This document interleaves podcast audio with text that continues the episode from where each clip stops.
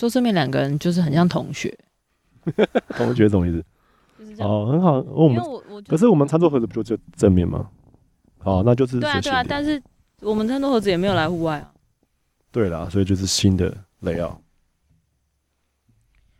好，好的，录了吗？录了，已经录了。嘟嘟嘟嘟，嘟嘟嘟嘟，嘟嘟嘟，啦嗨，大家好，我是子子，我是品和，欢迎来到餐桌盒子。每一集我们都会在餐桌闲聊最近发生的事，包含时事、私事、感情、育儿或是朋友之间的八卦。希望能在你通勤吃饭的时间陪伴你聊一些干话。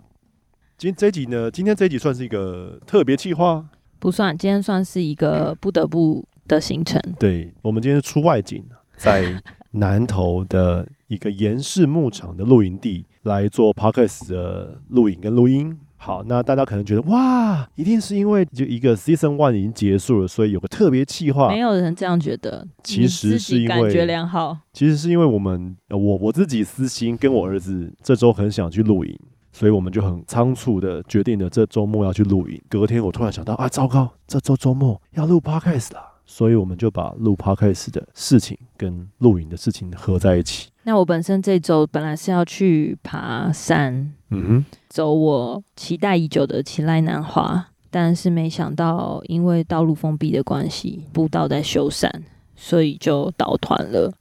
于是就被带来了这个露营的行程。那我本身是一个对露营呢很没有憧憬跟不怎么相往的人。我并不讨厌露营啦，只是因为在户外的经验来说，或者说以跟登山的这个习惯比起来，我比较。难以习惯或是适应，嗯，你就是两三天都待在同一个地点，嗯，然后一样的风景，然后带着这么大包小包，把所有的道具完全就是包到户外去，然后做一样在室内可以做的事，就是无法适应跟无法理解这个乐趣是什么。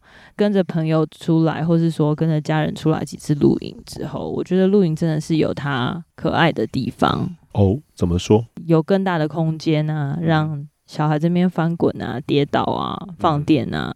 虽然说你可能做的事情，煮饭、吃东西、聊天那些，跟在家其实差不多，差不了多少。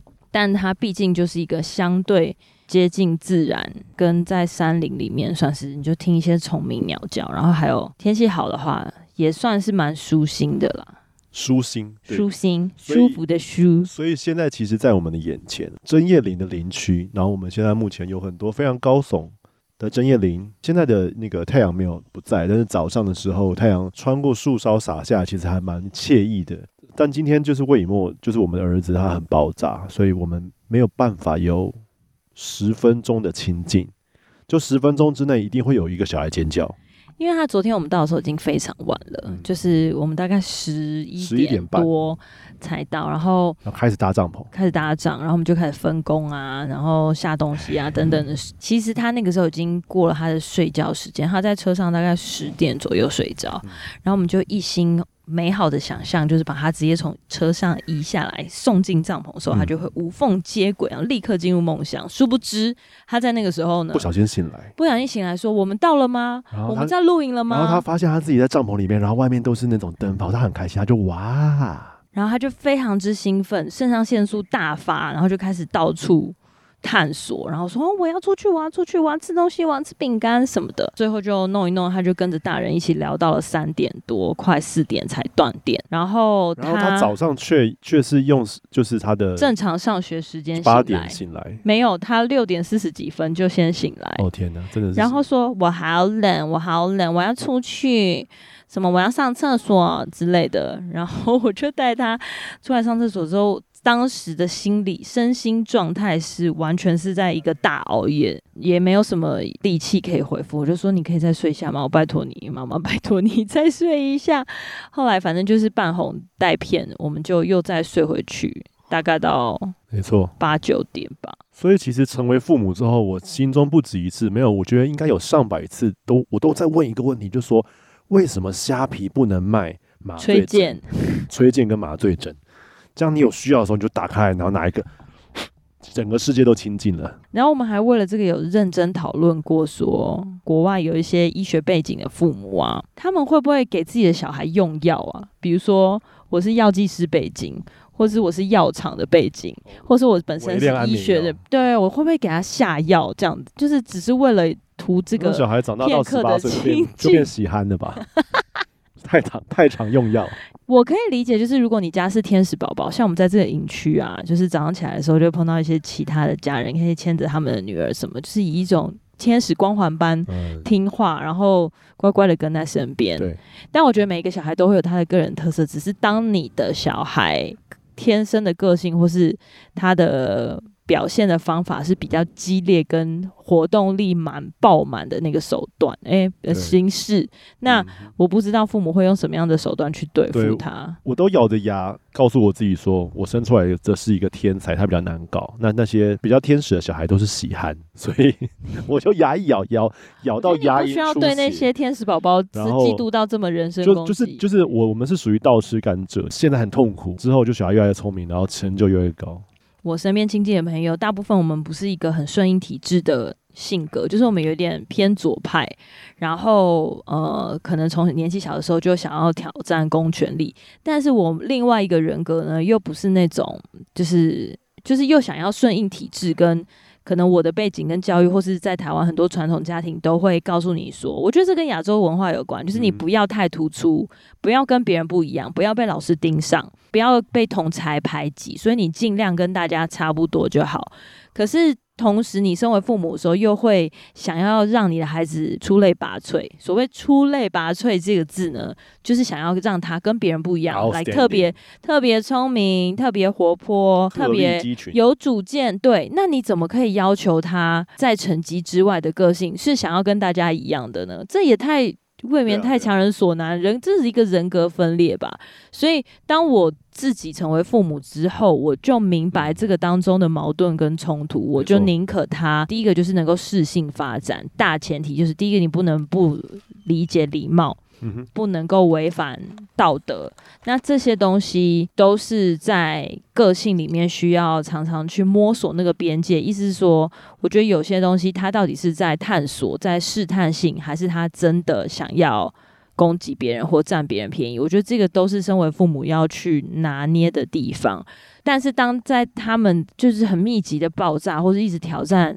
当你生活压力很大，或是工作压力很大的时候，你可能就是想要把握那个一两个小时能够亲近的时间，但那一两个小时对他来说，他就是终于见到父母，他想要大吵大闹吸引你注意的时候，哇塞，那个真的是强强人所难，这真的是蛮两难的，而且对，而且你你也不能跟他讲说滚，我现在就是需要亲近，而且现在魏以沫就是他现在三岁半嘛，他已经到了会问为什么的年纪。就说为什么树是长这样？为什么你要盖盖子？对，然后为什么要插电？没错，然后你又不能叫他闭嘴。你看到一只虫呢，它就会说为什么它活着？然后我们会说它、嗯、看起来快要死掉了。为什么它快要死掉了？它、嗯、现在在干嘛？它要去哪里？为什么它要去哪那里？为什么它要吃东西？就在这个为什么为什么为什么的过程当中。你理智就会崩断，要忍下那个拿出麻醉针的冲动。就像昨天，因为我们工作到最后一刻，很紧急的把所有最后时间才买的装备跟食材都上车，接了他之后，快速洗好澡，弄完他所有相关的东西，就要杀往南下去南投，然后又马上面临到说根本没有时间吃晚餐嘛。你就把晚餐带上车。台北下大雨，小孩在大吵，种种的，而且又刚好小事加起来，又刚好你是在刚忙碌的工作结束，你的状态还没有切换从一个忙碌然后很紧绷的，其实还没有下线，对，还没有切换过来，对对，然后又要面对下大雨，然后整理东西，然后因为我们就很急，因为我们知道说车程要三小时，超过七点到的话，露营地就是十点多，那就很痛苦。一边开车去接小孩，一边在这路上讨论说：“好，等一下我们干嘛？好，你负责洗洗澡，我负责收东西，你负责打仗，你把他踢过去，让他去看电视，然后我们开始干嘛干嘛干嘛干嘛。哎，结果小孩总是会让你有一些事与愿违的情况，因为他毕竟就不是一个机器，就是你按下这个按键，或是微波炉按多少瓦几分钟，它就会照着那个秒数转弯。他就是一个活生生的人，他会基于他今天的心情，在学校受的气，或是感受怎么样不舒服，他会有非常大的变动。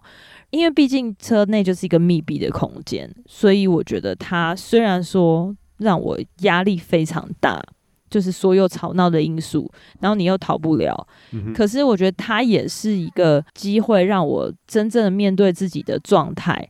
然后我现在必须要沉淀自己的心情，专注，赶快的理解跟排放那个情绪。比起以往的习惯，可能是你就会刷手机啊，或者是找个电影来看，就是转那种靠外力转移自己的。注意力的方式，我觉得昨天我只是蛮挑战自己，我一直让自己能够深呼吸、深吸深吐，然后用潜水放松自放慢自己心率的方式，去让自己内在有一个换屏吧。这是不是有点像正念转化？对对对，那其实我之前就是很对这种很有兴趣，脑内的一些知识，还有内分泌啊，关于身心怎么样调整，或是你要怎么样让自己打造达到内在平衡跟健康。可是我觉得每一个人在不同的人生阶段，还有不同的价值观跟背景里面，都会有不同的。极限跟崩溃点，所以你的方法必须要一直动态的改变。没错，你不可能一套就是一直用十年，你都都有用。毕竟小孩子的成长每个时期都不一样，像现在就是会一直问为什么，但是以前并不是这样。每个时期都有每个时期的应对方法吧，就是需要一点寻求一些智慧吧。然后就好像他很不耐烦，或他很不配合，然后你就要跟他讲说：啊，你不想洗澡吗？那我就洗完澡才可以看电视。我觉得制约是一个啦，像条件交换是一个，我们很常用条件交换。嗯、比如说他现在才刚开始学习时间的观念，或是距离的观念，他就不能理解说为什么去露营要三小时，为什么不能马上就到？他不懂三小时多长，因为我我一开始有跟他讲，然后他说他有啊，他知道，可是他他只是不知道多长，怎么还没到？然后他每五分钟就说到了吗？然后就很想要把车停路边，然后冲去后面把他杀死。但我就跟他讲说，三小时很长哦，这大概就是你看你喜欢看的《海底小纵队》的那个环太平洋火山，看个三次就是三小时。然后他一听到这个就说：“哦耶！”因为他以为他要看环太平洋火山。神经病。好，那讲回来，我我觉得我也不是露营咖，欸，就是大家都知道我是个宅男。如果比起来的话，我不知道大家有没有听过一个很极端的情况，就是露营，你甚至可以就是把电视跟 PS4 拿到露营的地方哦，然后打。那对我来说，何必呢？就在家玩就好了，在家吹冷气玩多开心。对啊，而且在家打开冰箱就有饮料。对，所以其实我不是露营咖，又可以点外送。但是上次的父亲节，就是上次 Podcast 有讲到，因为只是去挪威，然后我父亲节的方式就是跟魏莫两个人，然后跟朋友一起来到，一起去露营。这件事情稍微点燃了我对露营的想法。嗯，所以点燃的的原因是因为你觉得露营很适合。你你有没有玩过《世纪帝国》？《世纪帝国》是我们大概高中很久以前玩游戏。开始的时候，你就是一个呃城镇中心，然后你有五个村民，你要派他们去抓火鸡或者抓羊。然后把羊赶到村镇中心，然后宰宰来当肉，有有肉了之后呢，才可以生更多村民。接着呢，你就要开始指派一些村民去伐木，要在森林旁边盖伐木场，要在矿坑旁边盖开矿矿场，要在村镇中心附近放房屋，房屋旁边要放农田。我在玩游戏的时候，我的 focus 都不在于我如何快速的发展我的文明，然后把对方干掉。我的 focus 都 focus 在说，我这个村镇中心要放这里，房屋要放这里啊，很漂亮。啊，很整齐啊，这个规划真好。这一几次的露营之后，我深深觉得露营就是在做这件事情。就是你到了之后，像我们昨天晚上十一点到了之后，我们的朋友啊，他们就已经停在了，然后夫妻在讨论就是营地的规划。我跟你说，到了现场就是有趣的开始，就在讨论说。我们有三个帐篷，那哪一个地方比较适合？那如果我搭到这里的话，我的帐篷要放哪里？我的车子要放哪里？大家吃饭的地方要公共空间怎么样摆啊？对对对对，然后车子要客厅帐要放哪里？天幕要放哪里？所以西下的动线才会比较好。所以老实说，这就是一个乐趣。你知道，就是对我来说，在山林中休休息一下是很棒的乐趣。但是更大乐趣在于说，你把东西拿出来，有条理的把帐篷打开，把帐篷架好之后，就是放放放，它就是一个现实版的游戏。因为你知道，像现在游戏会让我放家具，然后会转圈圈，然后它会旋转三百六十度，然后你可以选择要放哪里。我跟你说，这个就是。所以我觉得这是跟露营的朋友有关，因为我们的露营的朋友们呢，就是他们他们真的是器材控。现在我们在就是录的同时，隔壁现在正在有另外一车。又来，很夸张的。哎、欸，我们今天应该吃洲际菜包的 shit。你不觉得今天吃洲际菜包很合吗？有带吗？没有，没有啊。他们昨天有在问啊，有在追问。洲际菜包二代小开，它的露营车就是超贵的颜色。对对，他们超贵。如果带来露营的话，整个在色系上面很合。所以我的，等一下，我不是问了，所以我的摄影车是黑色也很正常，因为是摄影机的颜色。好烂哦！哎、欸，可是就是这样的、啊，这个是一样的。好了，反正我本他分开来讲，他们家的菜包真的是很好吃。就我本身是那种 QQ 系列，你知道，我就举凡是超阿贵啊、菜包啊、汤圆啊这种的，我都极爱。从小就很喜欢吃超阿贵，就是我阿妈跟我妈只要去菜市场或者传统市场那种，只要看到都会帮我买。当我发现他们家是卖菜包的时候呢，就想说：天啊，怎么这么好吃？那老实说，有刷新我三观，对不对？可以把菜包做到这么顶，这样对。不是因为我不是自己朋友才，因为我们吃到菜包的时候还没有到非常非常熟。对，我们以包会有是不是？对，然后想说天哪，怎么会我吃了 吃了三十几年，吃一个菜包就变成生死之交？嗯，就吃了三十几年的菜包，第一次吃到这么好吃的，欸，对，从此之后就下定决心要跟 变好朋友，因为菜包了。我们网友认识，然后约爬山，就是我们都生小孩，我们之前都有登山，然后就生小孩之后，我们就在。网上讨论说，我们要重新重返带小孩重返山林，然后就开始认识。那因为她老公是露营挂，所以我们就是也也因此被间接影响，就开始尝试露营。那他们家真的就是就是装备非常的顶级，就是进入一个蛮夸张。极致，不管是在品牌或者整体的质感上面都蛮对，应该这样讲。打开我们装备的，应该这样讲好，就是其实露营其实大家都在露营，那些帐篷或装备，迪卡侬也有啊，Costco 也有啊，家乐福都有啊，但是色系鲜艳，对，多彩缤纷，但是就是你不会，你不会在家乐福看到全黑的帐篷或者是全黑的系统，嗯，真的是蛮少的，就是就是比较 CP 值比较高，就是那种，所以你要讲台湾配色，他们的路线是，他们路线就是全黑，然后高级感，色系一致。对啊，就是他们都用一些露营界的爱马仕啊，哦，差不多差不多，你这样比喻非常好，啊、就是这种感觉。他们都是走这个露营界的这些，对对对，然后不管是连收纳的箱子啊，然后睡眠系统啊，对，催煮系统啊，什么都会同一个色系，对，然后甚至一个相关的牌子。而且我昨天晚上才知道，就是我们的朋友他买了一个电冰箱。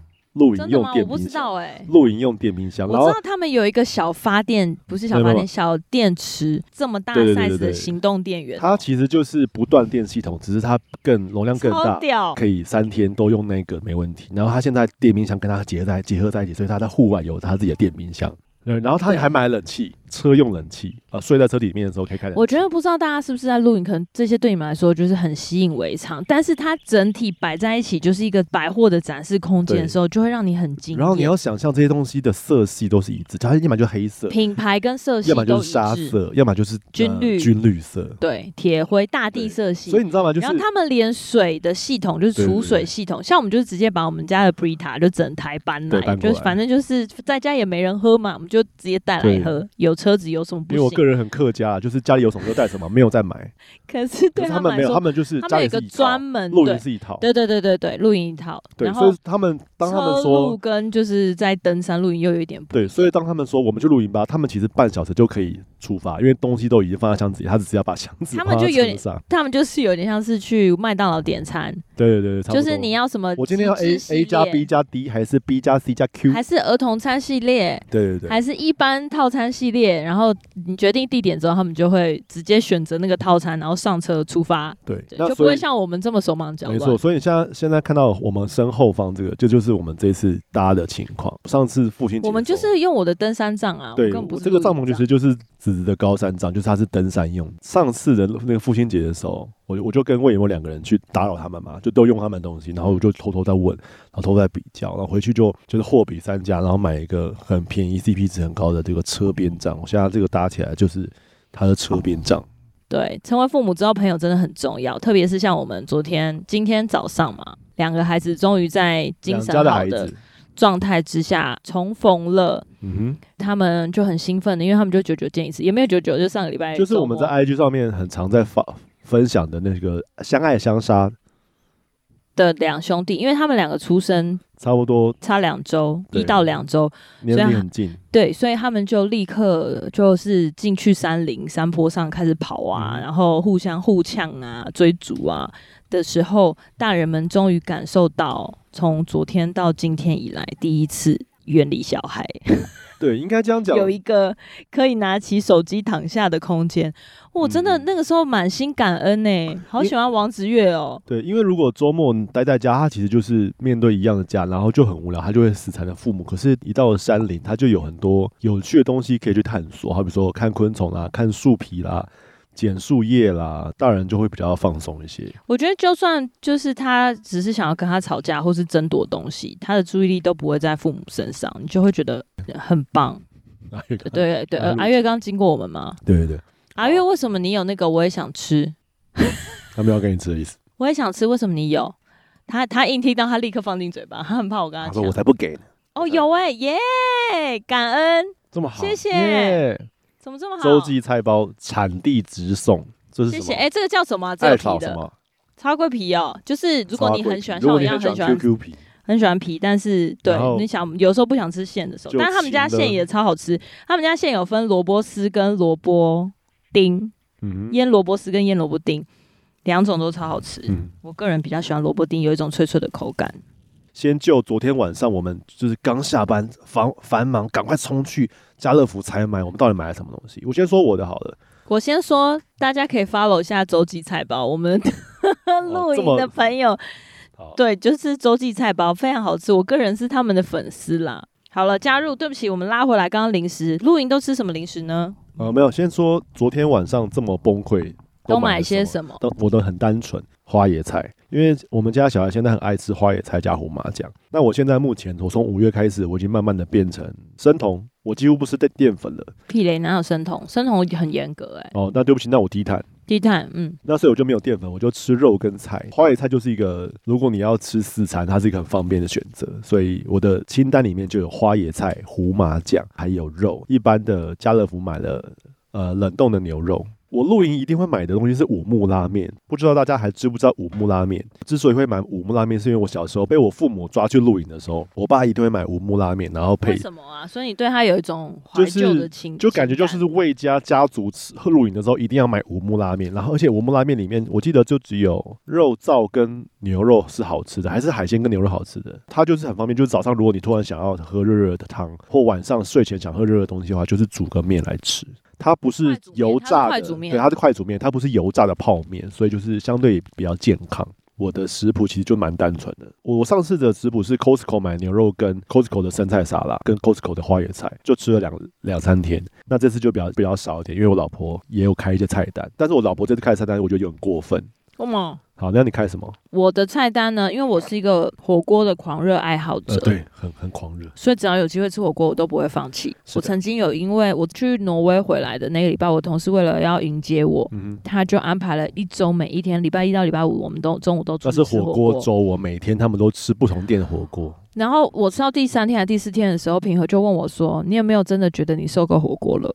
然后我就说：“没有哎、欸，我真的觉得，我那个时候再度认定我是火锅的崇拜者。”我就是可以连吃五天，我都没有觉得很腻。火锅铁粉吧，就是当然，因为你还是火锅界当中有好吃跟不好吃，或是真的很喜欢，然后还好喜欢的嘛。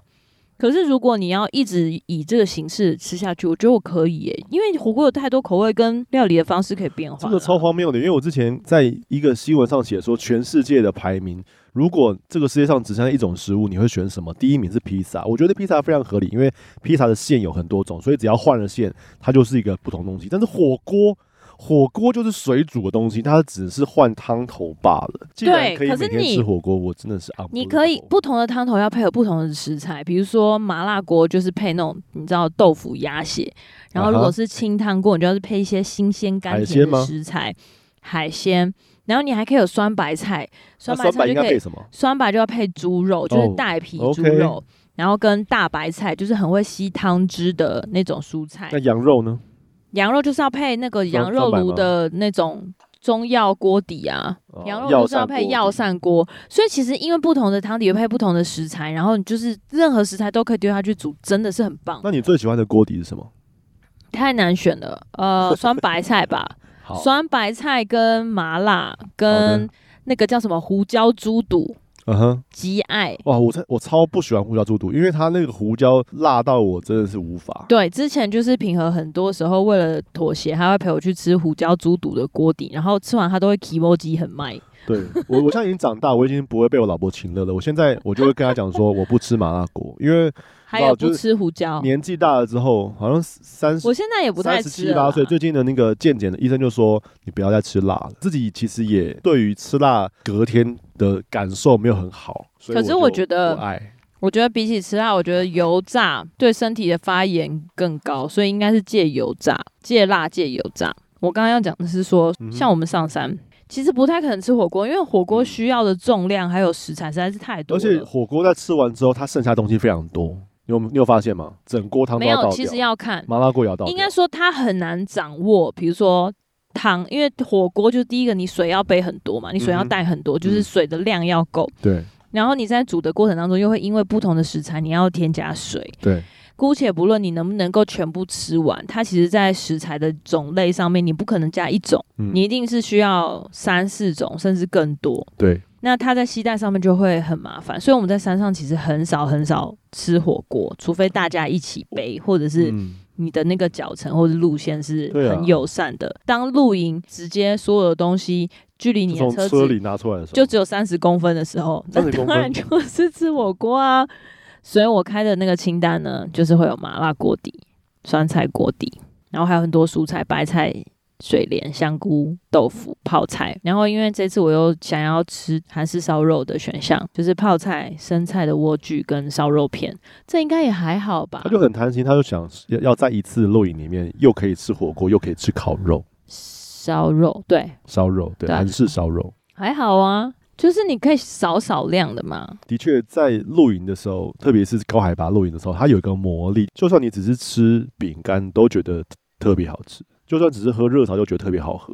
我觉得喝热的东西或吃热的东西，像火锅就会特别。你觉得这感觉是不是就像是就是在在个位数，差不多在八度 C 的时候，在日本泡温泉那种感受一样，就是很冷很冷，然后泡温泉很舒服。我承认，露营真的是有它的魔力，跟一种就是在自然环境当中生活的微妙情感。在 COVID 的时期，不能出国，或是甚至能够出国的时候，还是有很多人会出国露营。然后跟现在，我觉得刚好就是很多人开始做这种露营的户外节目。哦，真的吗？我不知道。陈柏霖有，然后佑胜也有嘛？佑胜好像比较早，因为他是什么冒险王？佑胜他是看他他们那个时候是露营车。然后那个机智医生乡村生活，就是他们整个剧组拉出来，就是在乡村里面露营。他不算露营啦，他算是小木屋，小木屋体验乡村的生活。对，然后跟呃，现在台湾有一个华灯初上的整个剧组，他们要开始拍露营的节目，就是同样的一群人。我觉得日韩很多露营的社群网红，也也在也，我觉得也某程度帮助了这个文化旅游开放了嘛。就是刚好这一两天，大家都把那个露营跟爬山的设备抛售，真的，对，要出国就出开始疯狂的出国。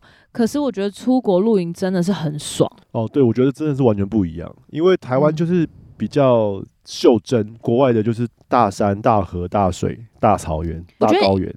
我觉得台湾真的是有很多外国人会来，因为我们的林相啊，还有路线很多变。嗯哼。可是广阔感的话，对对对，开阔感真的就是对，或者是那种呃，算是呃环境整理的跟环境保护的程度跟国外很不一样。没错。对，所以我觉得相信接下来又是国内国外又会掀起一波露营的风潮。国内还会有吗？我觉得国内不会有的，就是大家都是有可以的话，就是出国。应该说，国内去年到现在都很盛行了，人会比较少。接下来就是就是往国外走了。对，我们的一些有钱人的朋友们，在疫情的时候都有买一些爬山或露营的东西。那我相信他们这一个月已经准备要出国了。没有啊，我根本就没看过他们用过。对啦，对了，他们就买一个波比呀。买个心安，他们可能就是在因为前两年真的出不去嘛，或者是说出去也很难真的去哪里，就在那个疫情最严重的那一段时间，就可能他们平常每一年都出国个三四次或更多，然后在出不去的那那那一阵子呢，就有很多，嗯哼，就我在生活品质条件上面还不错的朋友，他们就会跟我说，哎，子你可以带我去买个爬山装备啊，或什么，我们也想要。开始露营，然后就想要了解说，如果在户外的话，需要穿什么样的衣服啊？那其实我也不是什么专家，可是你知道，对于第一次的新手来说，因为我们之前已经做了很多填掉血，不是是血汗的功课，嗯、就是付了很多学费，对，所以就会给他一些很基础的初学者的意见。嗯、就算是初学者的意见，对他们来说其实也很难真的理解吧？反正他们就是哦，蒙买蒙买。哦，谢谢。好，真的哦，哦，就上上这个咸猪肉。哦，哇哦，天哪！耶，好，对，我们所以被喂食了，好，继续说。有的就是可能用那么一次，然后有的是根本就没有用，就抛售了，或者是就一直摆着。对，哇塞。好，你要不要来介绍一下这是什么？刚刚被喂食，被投递了，被喂食了。新竹北埔带来的当地有名的咸猪肉，这个是应该是盐水之类的吧？这是醋吧？醋吗？嗯。哦，你们看，它是一个，它不是醋，蒜跟醋对不对？蒜蓉加醋。好，因为我的耳机现在很隔绝，我现在都听不到他讲什么。蒜蓉加醋。OK OK，好，太好了，我们又多一个咸猪肉可以吃，感觉超厉害的。对，哎、欸，我觉得那个菜包的皮，我可以连吃个十片。毕竟都已经要开放出国了，一讲到出国，难道你没有想说很想去哪里吗？因为我的朋友们大家都闷坏了，所以都会有一些口袋名单。你有没有特别想要去哪里？讲了一副好像我们没有讨论过，我们明明就讨论过。哎、欸，我要当一个节目主持人来 intro 这个。乱死啊！我们不是是跟大家聊我们在讨论的事情吗？OK。前几个礼拜呢，我就有跟品和讨论到说，感觉好像快要开放了啊，明年。可是因为你知道刚开放的时候，机票啊跟各个东西都很浮动嘛。然后现在国际的汇率又很可怕，好想要加白饭。太重了，你要不要饭呢？也太周到了吧？不用，真的不用，谢谢。不要顺着他的话走。我们就讨论到说，明年可能过完年的时候会应该差不多是个泰米可以出国，然后现在就可以开始订早鸟的机票。我其实，在怀孕的那一年，其实有订机票要去日本滑雪，就是我学了初学的滑雪基础之后，就想很期待赶快在冬天的同一年的冬天可以出国。没想到在夏天就怀孕了，咦，停滞了一年多，因为你刚生第一年你也很难。就是你还在寻寻找怎么跟小孩平衡相处的那个状态，然后心事、身心调试等等，等到状态差不多好的时候，觉得哎、欸，好像可以开始稳定的时候，就 COVID 就疫情一走就是三年，终于等到快要开放，我就说啊，好像在是时机可以重新把这个梦想找回来，大家一起出国滑雪，然后如今又带着一个小小孩，说不定可以找一些想要滑雪的家庭，大家一起出国家庭旅游。所以出国滑雪是你的梦想？嗯哼。Okay, 怎样？那个表情是觉得很 low，是不是？就是感觉好像很多人对他来说都是那种很常态都会发生的事情。啊，我们就生活条件不一样啊，为什么要跟那种每年都可以出国滑雪的人比呢？我还有认识那种，就是不只是送小孩出国滑雪，然后考教练，他甚至为了小孩喜欢滑雪，小小孩玩 snowboard，呃，snowboard 没有，他就是。他在台湾因为疫情的关系出不去，可是因为他小孩每一年都会去练国外练习，他就在台湾盖滑雪模拟场，就是木造那种，你知道吗？就是 skateboard 的那种胖场还是什么？燕军说好像叫胖场，然后是超大型的，而且不止开一个点，他们有就会连锁有几个点，让他的小孩跟那些喜欢滑雪的小孩没有出国的时候，也可以在台湾练习。这个就是，是滑草吗？不是，它是木木板的，它 skateboard、哦哦、就是滑板。哦，OK。所以它它的技巧跟姿势什么，它可以在台湾练习，哦、然后还是有那个脚感，出国的时候就可以继续。因为他们都是在很小年纪就在国外得奖，然后每一年都会出去练，会有教练随行跟团。所以你怎么知道怎么样？父母就是大气。去年跟前年奥运的选手都冠军，世界级冠军的都很年轻。他们从很小很小的时候就有这样的环境跟条件，可以培养他们去玩极限运动。所以我也蛮希望说，如果有能力的话，一起去陪魏墨一起去。哎、欸，我们刚不就这样讲吗？不是我的意思，就是说不是陪一起去，然后他去，是我们都去玩。对啊，我自己我的梦想，我滑雪，我说那个 skateboard。呃，要他有兴趣的那个，他要有兴趣，因为就是他要去感受到。我觉得为什么大家会想要去练滑板？当然有一个原因是因为滑板很有趣，可是毕竟在台湾的那个滑板场就比较少。嗯、那滑雪这件事情，我觉得因为台湾没有雪嘛，对，所以你可能因为感受到气候环境跟滑雪的那个感觉，就像我们去上课，可是我们没有真的滑过真的雪。我的意思是说，不是像小叮当那种人造雪场，是真的自然的雪，那个就跟对我来说有点像是露营，进入山林里面，然后住一个晚上，跟你真的去爬山、嗯、住在山里是完全不一样的。所以我觉得我希望他是。不是说喜欢这个运动或尝试这个运动而已，他是真的可以去感受自然，嗯、然后喜欢在自然环境里面运动。对，所以我对于滑板场就没有那么的向往。嗯嗯，它毕竟就是一个人造的场地，但我没有说这个运动不好，就是所有的运动都很棒，就是你找到适合你的运动。可是我觉得我想要做的是，就是让他去感受不同的自然环境。哦，就是这叫做下雪。或是这个就是叫做松雪，然后有一些因为环境，有些国家是可以下雪下成这样，就是我让他在那个里面去玩乐，哦、对我来说是比比较重要的。也是的，因为如果这样要，不然的话就去剑湖山就好了。如果要这样讲，我其实我自己也没有去过下雪的国家，然后体验真的下雪，可能就是去那个小叮当科学园区，去那个里面穿很厚，然后很冷。所以小时候我们小时候都会有冰宫。对啊，对啊，对啊，就是有那种冰雕，然后我还记得我那时候那个冰雕的溜滑梯，我还记得我还记得小时候是我爷爷带着我跟我姐去，然后因为我爷爷就很爱我们，一进去的时候会有一条让你适应期，你当然要在那边待久一点，然后你就进去里面玩玩冰或玩雪，就比较不冷。我们很快通过了，然后我然后我爷爷也也没有看说明，一通过之后我就说好冷，我们走吧，我就跟我就跟魏莫一样欠揍，你知道吗？我就待了十分钟，我就离开。然后你爷爷想说林北买了这票，然后我现在心里想，那个门票一定很贵，因为我爷爷，然后我姐跟我三个人呢，说呃我好冷，我走吧。然后我爷爷很宠我，就说好好走吧，说什么都没玩到，超荒谬。你真的是对，果然是遗传，果然是报应。什么报应？没有报应，为什么不是这样？OK 的，会让我触发我想要带小孩出国，有钱有有钱的玩法，穷有穷的玩法啦。那为什么要一定要出国？我觉得也没有一定，只是当你有一个时机，或是你有机会，甚至说你觉得你能力还可以的时候，我会想要让他多去看看。因为我小时候其实没有那么多的经验，但我还蛮感恩的是，我很年纪比较小，就是偏偏小小孩的时候，很常去过日本，因为我爸那个时候就在做日商。不管是出差啊，或是什么都很常从日本带东西回来，或者是他一有放假的时间，就会让我们请假，然后一起去寒暑假的时候可以一起去去日本玩几天。所以我从小就对日本有一个熟悉的感觉，再加上我爸有一个很好的朋友，从大学时期，就是他们就是那种很很。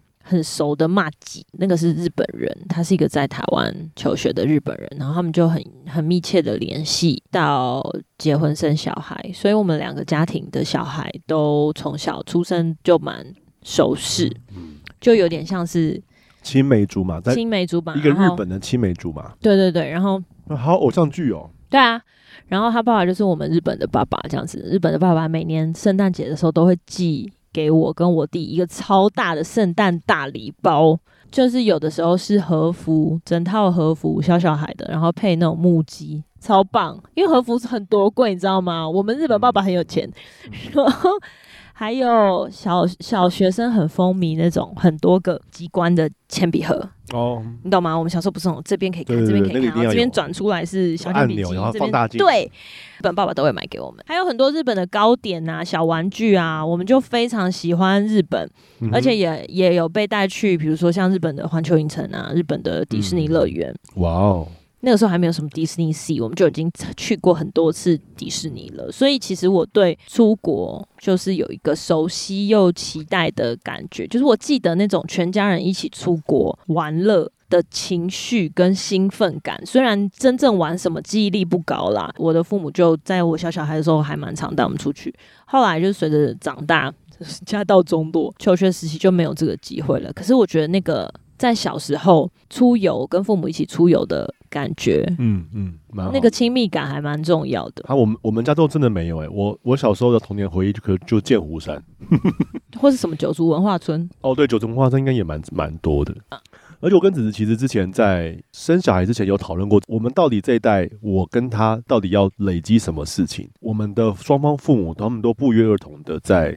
他们的打拼的期间，就是很努力的存钱，然后买房。对，对他们那个年代，好像最重要的就是存钱买房。对，那我结婚，对，买房生小孩。然后我记得我我们那时候就有讨论到说，如果是这样的话，那我觉得我这一代要努力的是给下一代一个教育体验、生活的体验。因为房子已经有了，那我这一代如果再去买房子，那我觉得第一个就是浪费。毕竟上一代的买房的环境跟这一代的买房环境已经不一样了。如果要打破一个阶级复制的循环的话，那我希望我的小孩可以跟我不太一样。那因为我小时候其实就是没出什么国的经验，所有的教育、所有的学习都是。就是蛮在地的，那我就会希望说，哎、那我们这一代就是努力的让小孩子有更多的体验，出国的体验或外国的体验，让他可以得到更多丰富的知识或者是教育。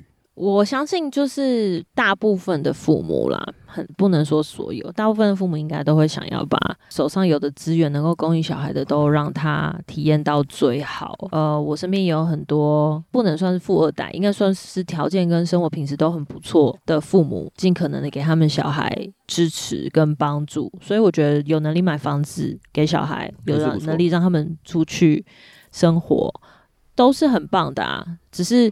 毕竟每个人的成长背景条件，会面对到的生活环境不太一样，看你自己希望给小孩什么样的价值观。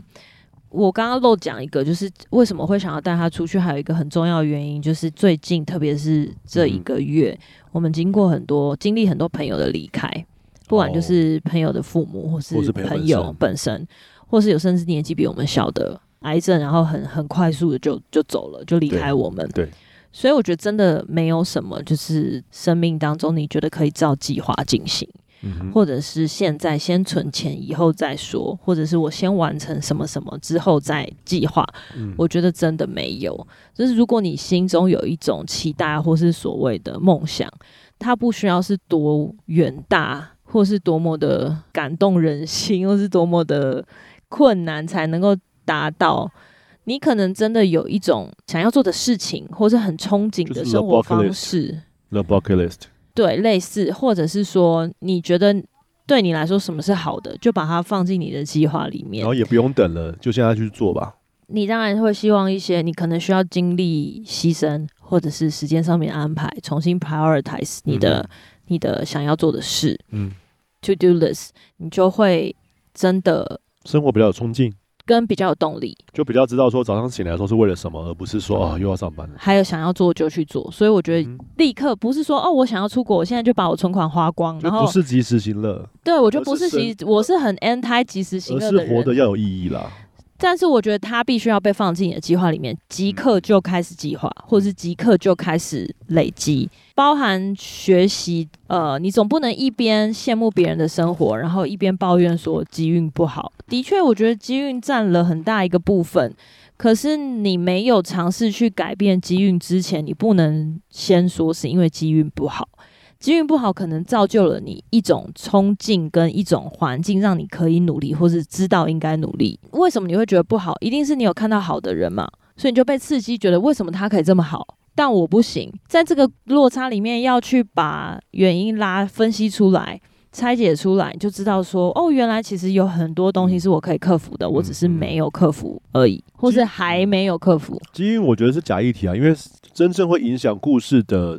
发展的不是机运，而是你你面对他的方式，你是怎么想的？好比说，对，总是不肯接受失败人，他就是，即便是机遇来，他也没有办法留得住。对，或是他也没有办法知道说，哦，这个是机运来了。那总是积极正面，然后并且愿意改变，然后愿意不断学习的人，每个人都会想要帮助他，嗯，不代表说这个人因为他很漂亮才所以才没人。不是，是因为他的个性，你就会想帮他。当然、这个，或是他对生活跟生命的一种态度，会让人很想要帮助他。对，那当当然，这东西它不是一个单一，它可能是综合很多的原因，所以最后你就觉得，哎，好想帮助他。那这样的人，他就会一直抓着机遇往上走，因为大家都会想要推他一把。当他都愿意接受挑战，愿意接受不断改变的时候，他就会一直往上啊。这是我觉得啦。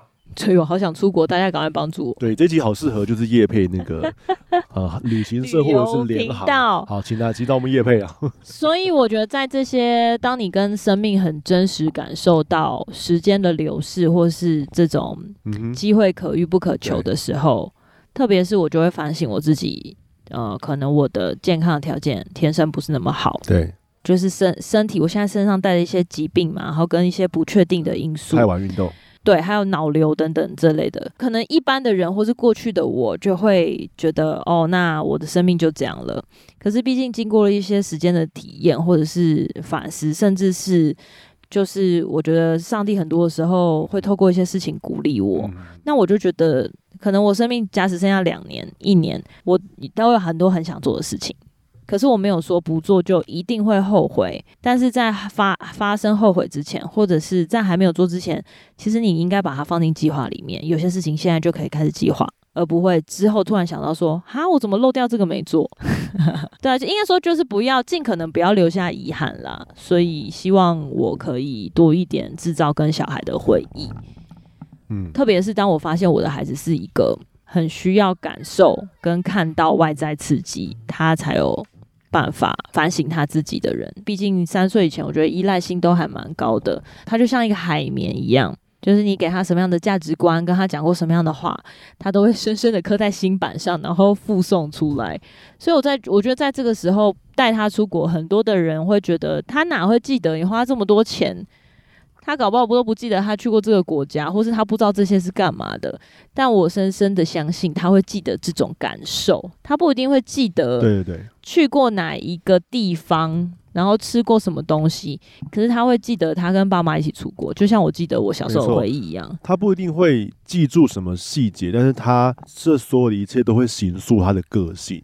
因为之前科学家有研究说，在八岁的时候，你的人格会完成百分之五十，然后十八岁的时候是百分之八十，所以我们这些东西要撑到八岁。不断的忍受他问为什么，不断的忍受他各样的的事情，纵容他探索，让他试犯错，然后让他学习人际关系，然后甚至让他体验许多的需要去体验的世界。不只是因为要带他去出国，我觉得我心里面有个很深的隐忧，就是从我们已经看见了，现在十二岁或者是青少年的这个时代，已经被网络跟被手机影响，他们跟我们父亲那一辈的整个生长的环境真的是不太一样。的确，他们应该要不断的被大自然、被现实生活的很多东西刺激，而不是被游戏或者被卡通或被电视刺激。十八岁以前脑其实还是不断在属于发育的阶段，然后在这个发育阶段里面，他的大脑很容易因为刺激而产生一种上瘾的现象，然后这个上瘾现象很多是不可逆的，就是。之前有有一个上瘾的真相，一本书上写说，如果某一个小孩可能十四岁的时候开始上瘾，不管是电视也好或游戏也好，他的脑就停在十四岁。嗯，那所以他如果玩了，就是看了游戏玩了玩游戏玩了五年，他当他十九岁的时候，他的脑还是十四岁。哇天哪，这是很可怕的。我们自己成年人都会因为不管是 Netflix 还是游戏还是各样的刺激，或者是手机这个人的刺激，然后。就是很难抗拒的，何况是小孩子。当想到这些，觉得说，对，的确是应该带他去户外走走，让他看见户外的一些东西，然后让那个感受跟那个经验 hook 他说，哦，其实现实世界或者人跟人的互动有很多更好的，我需要去追求的，而不是说，爸爸，我什么时候可以看电视？对吗？其实是这样子。也要补充一点，就是说。我们没有觉得看电视不好，应该是说你要怎么样让他建立面对电视或者面对手机跟面对电玩的方式。我觉得这个才是真正难的地方，因为即便我们这一代，我们都很难得心应手。你知道，一个不小心或是一个稍微的放纵。你就会被这个东西掌握，而不是你掌握它。所以，当你生活不能不没有这个东西的时候，或者是当它被某程度的剥夺，就会影响你所有的生活机能、情绪、呃，你的工作表现、作息等等的，那就代表你已经你的生命被它掌握了。所以在他们还没有，假使他们终究生活当中会充满了科技产品、三 C 或游戏。或是甚至未来会不断的被色情跟暴力引诱，那在他们现阶段，你还有能力在他们生活里面介入的时候，是不是就应该要尽可能的给他一些正确的方式，或是引导他，让他知道还有很多其他的选择，在他还没有被这些东西吞噬的时候。每一个人的育儿方式不一样啦，个性也不一样，所以没有一定的通则。最主要就是怎让怎么样让父母跟小孩都找到一个健康的生活平衡，嗯、还有就是不要留下遗憾。当你认真去面对，或者是说花心力去面对这些生活上面的安排，你你也会比较有期待。不得不面对生命的逝去，或是很突然发生事情的时候。你也相对的比较容易释然，嗯、比较容易接受，然后重新再往前走。是的，所以这就是这一集的 podcast。对，怎么收尾有点严肃。是的，我们今天很特别，从这个露营聊到出国，又聊聊育儿，哇，没想到今天是用育儿来收场啊！不知道你喜不喜欢今天的 podcast？尴尬，欢迎你分享你的呃想露营的经验，或者是你想要去哪些，即将要去哪些出国的地方，甚至是将你的育儿的想法告诉我们啊。对，如果不想生小孩，我们也非常能够理解。I feel you。啊、这是这个结论好歪。OK，好，以上就是今天这一集呢，我们在户外的餐桌盒子。是的，希望你会喜欢。拜拜，拜拜。